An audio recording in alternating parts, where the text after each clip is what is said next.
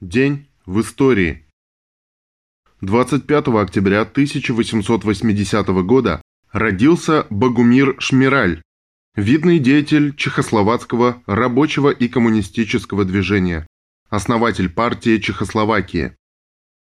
25 октября 1881 года родился Пабло Пикассо, французский художник испанского происхождения, один из крупнейших художников XX века, активный участник борьбы с фашизмом, член французской коммунистической партии с 1944 года, лауреат Международной премии мира 1950 и Международной Ленинской премии за укрепление мира между народами 1962. 1917. До Великого Октября оставалось 13 дней. Петроградский ВРК был создан по инициативе ЦК большевистской партии на закрытом заседании исполнительного комитета 25 октября 1917 года при Петроградском совете рабочих и солдатских депутатов и существовал до 18 декабря 1917 года, созданный как легальный орган для противодействия контрреволюционным планам Временного правительства он вскоре становился органом по подготовке и проведению восстания в Петрограде. По предложению Ленина он был создан как внеплановый орган. В состав его в момент создания вошли представители ЦК и Петроградского комитета РСДРПБ, профсоюзов, армии и флота. Идея создания такого центра была высказана Владимиром Ильичем в сентябре 1917 года в письме «Марксизм и восстание», направленном в ЦК РСДРПБ. Деятельность Петроградского военно-революционного комитета проходила под руководством ЦК РСДРПБ и лично Владимиром Ильичем, являвшегося членом Петроградского военно-революционного комитета. И с самого начала носила всероссийский характер.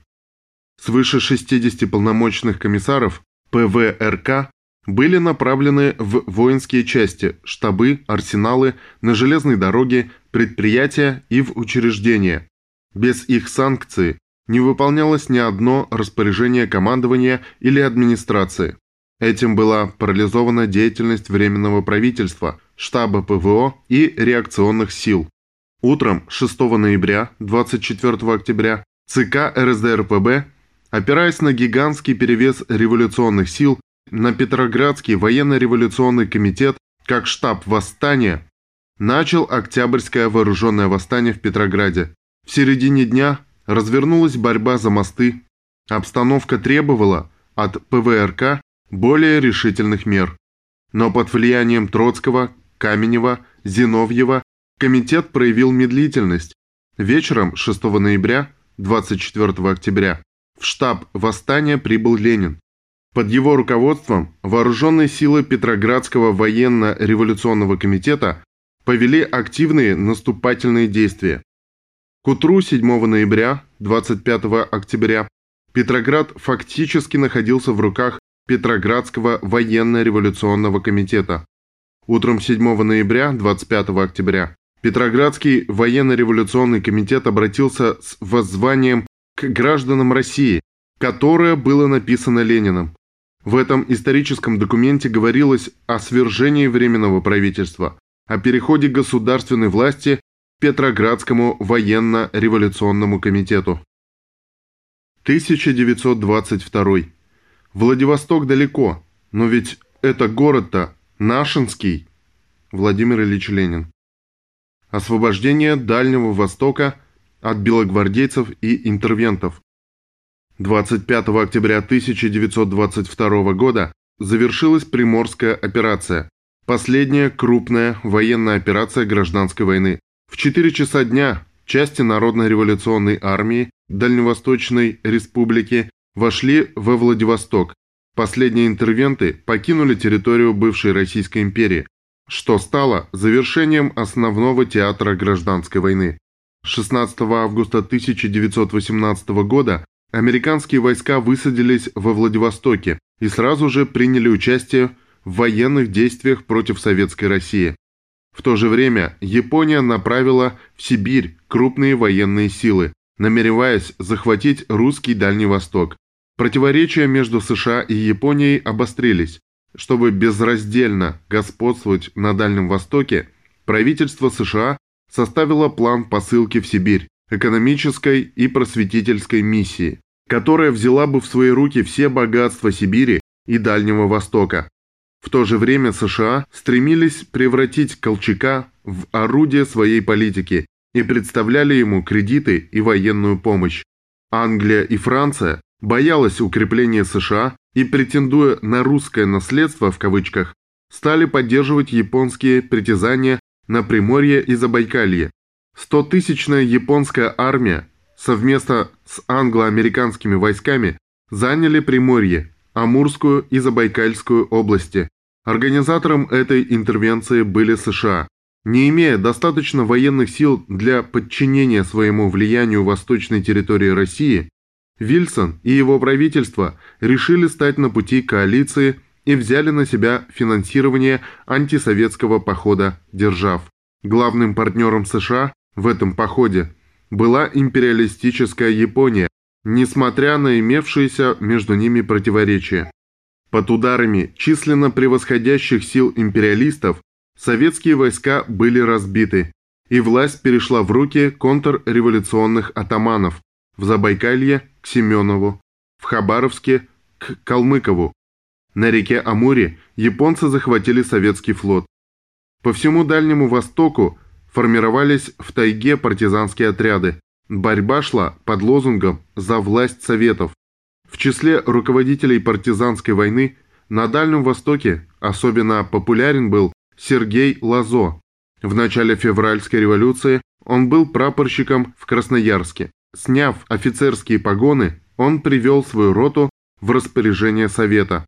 В 1918 году Лазо вступил в партию большевиков и начал мужественную борьбу с японскими империалистами. После падения советской власти на Дальнем Востоке он ушел в тайгу вместе с другими большевиками. Сергей Лазо скоро стал одним из любимых партизанских командиров. В 1918 году Лазо командовал частями Красной Армии на Забайкальском фронте. Весной 1919 года он назначается командующим всеми партизанскими отрядами Приморья. Разбив Колчака, Красная Армия приближалась к Дальнему Востоку. После занятия Верхнеудинска дальнейшее продвижение Красной Армии на восток приостановилось.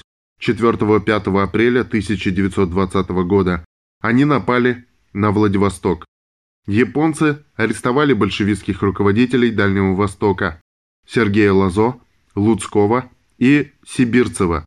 Арестованных большевиков японцы сдали белобандитам, которые сожгли их живыми в паровозной топке. На помощь восставшему Приморью была послана Народно-революционная армия.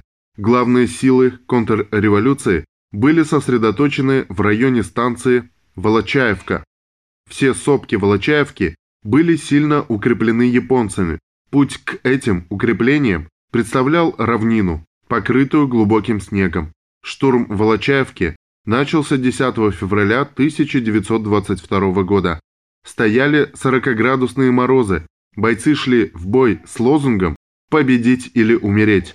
Ни проволочные заграждения в 12 рядов, ни ураганный огонь, ни мороз и пронизывающий ветер не смогли остановить геройской атаки красных бойцов.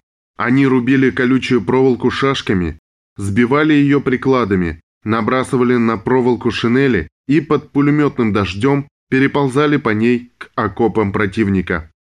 После двухдневных боев белые не выдержали натиска и отступили к Хабаровску.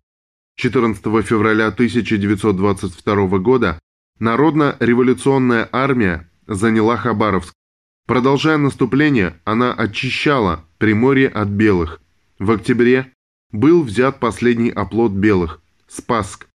25 октября 1922 года революционные войска заняли Владивосток.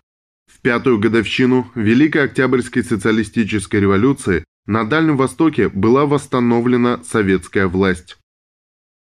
25 октября 1924 года родился Виктор Петрович Макеев, создатель научно-конструкторской школы морского стратегического ракетостроения Советского Союза. В этот же день 1943 года города Днепропетровск и Днепродзержинск освобождены войсками Третьего Украинского фронта. В ходе этой операции 23 октября 1943 года с плацдарма в районе села Войсковое перешли в наступление части 8-й гвардейской армии, а 24 октября 1943 года из района села Аулы части 46-й армии. Они прорвали оборону противника, объединили свои плацдармы в один общий и 25 октября стремительными ударами освободили крупные промышленные центры Днепропетровск и Днепродзержинск. Москва салютовала освободителям 20 залпами из 224 орудий. Особо отличились части 151-й стрелковой и 39-й гвардейской Барвинковской дивизии. Десяти воинским частям и соединениям было присвоено звание Днепропетровских. Таким был этот день в истории.